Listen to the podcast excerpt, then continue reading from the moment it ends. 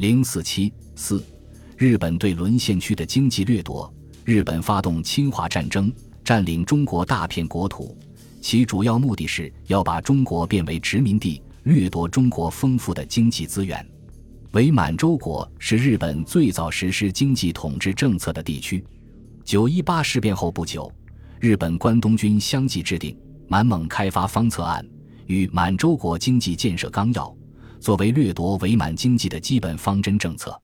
一九三四年三月，日本内阁又进一步通过《日满经济统治方策要纲》，声称将日满经济特别作为同一组织体加以管理，并对满洲的金融、交通、通讯及其他事业予以适当统治。抗战全面爆发后，日本对伪满地区各类产业的统治力度不断加大，并为此先后制定《重要产业统治法》。与产业统治法与之相呼应的是特殊会社制度的建立，即日本将其认为具有国防或公共公益性质的重要事业，统一由国营或特殊公司经营。一九三二年成立的伪满中央银行就是最早的特殊公司。至一九四一年七月，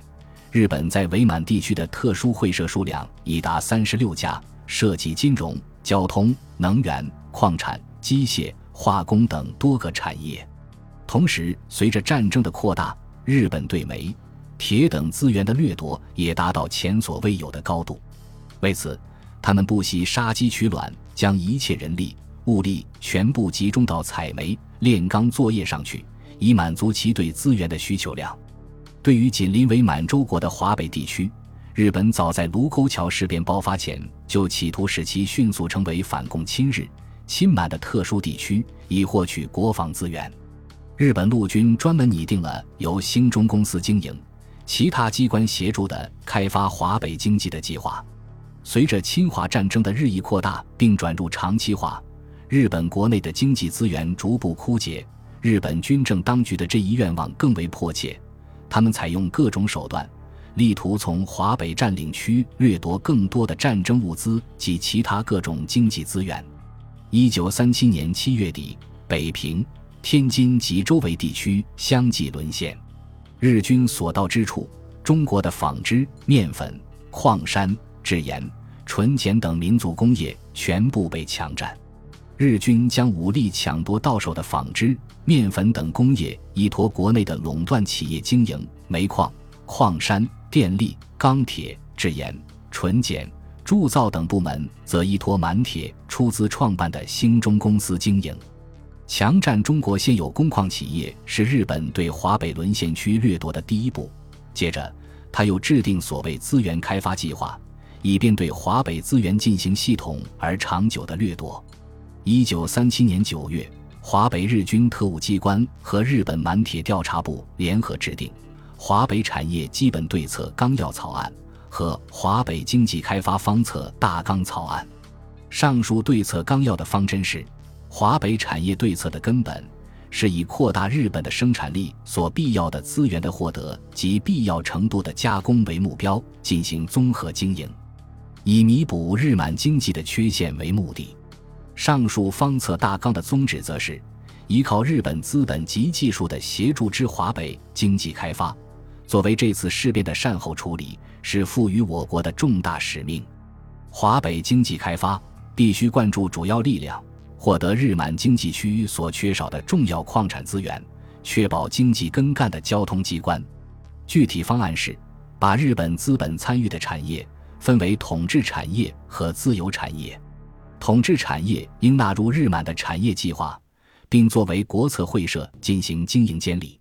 统治产业的主要范围是。重要矿山资源的开发，以上述资源为原料的加工企业；盐田的开发及开发指导，主要发电送电事业。其他产业原则上为自由企业，但也应进行适当统治。掠夺方案确定后，华北日军又进一步对可能掠夺的重要资源进行估算。他们先后制定华北重要资源对日输出可能数量及。华北资源所需数量设定委员会报告书，在此基础上，于一九三八年三月制定出华北产业开发九年计划。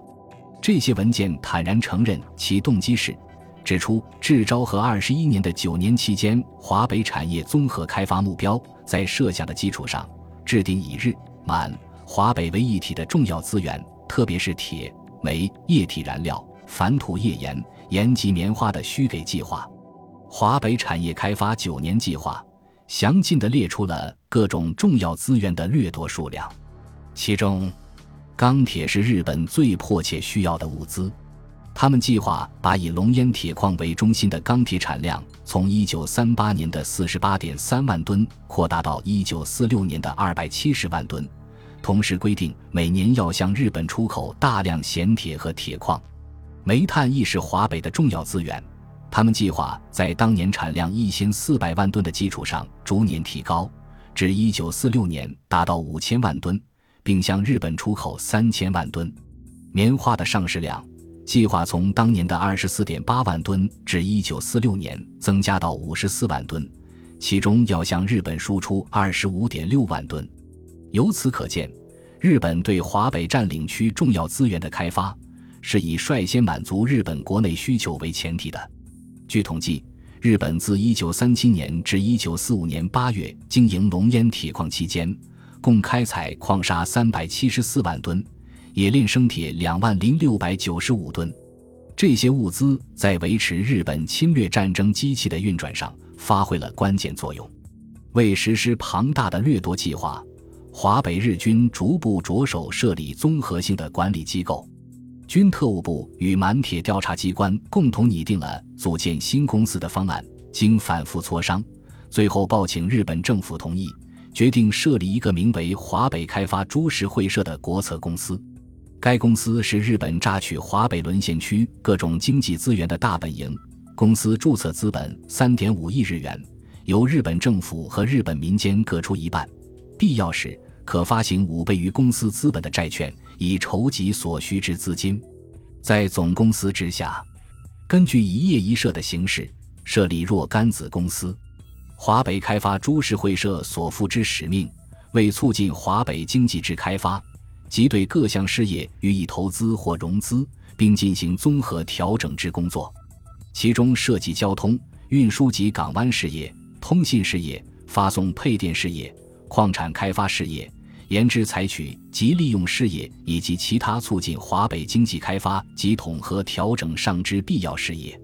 该公司拥有的特权主要包括：开业后十年内免除全部所得税、营业税。五年内，政府给予一定金额的补助；民间分红未达年利六分时，政府不分红；债券本金及利息受政府保护。因此，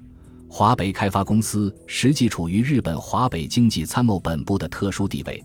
它前后共对三十余个子公司进行了投资控股。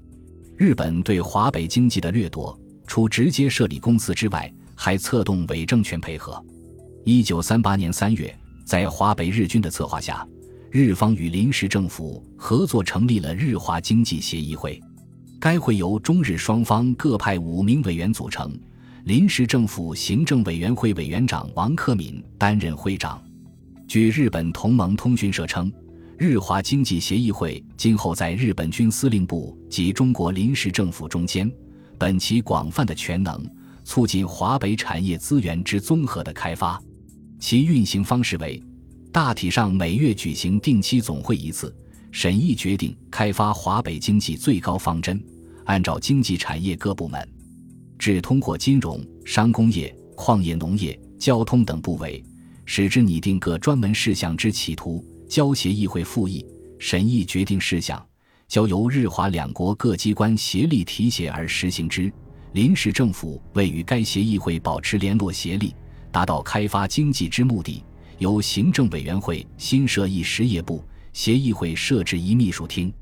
其后，协议会的中日委员联合召开会议，确定开发华北的原则，以及建立日华经济相互依存关系之最高方针。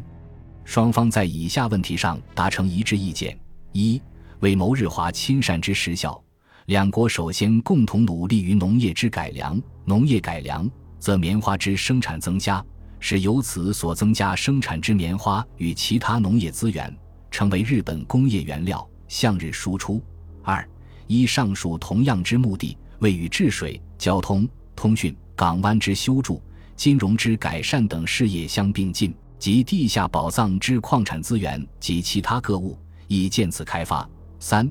对于上举以外之事业，亦需避免日华经济相克，务须实现一日华合办组织之两国资本及经营上之提携。至此，华北沦陷区经济已完全纳入侵华日军所设置的轨道。之后，日本又通过设立日华贸易公司、东亚经济恳谈会、华北经济协议会等组织，对华北沦陷区实施经济掠夺。日本占领华北后，还扶持伪临时政府设立所谓中央银行及中国联合准备银行，以安定通货、统治金融为目的。中国联合准备银行名义上由伪临时政府行政部局长汪石景任总裁，其实际权力却由日本顾问把持。该银行通过独占货币发行权，实施通货膨胀政策，统治汇兑，控制各类金融机关，榨取民间资本等手段，对华北沦陷区的金融进行了长时间掠夺。与此同时，日本对华北地区的粮食。棉花及农矿产品亦紧盯不放。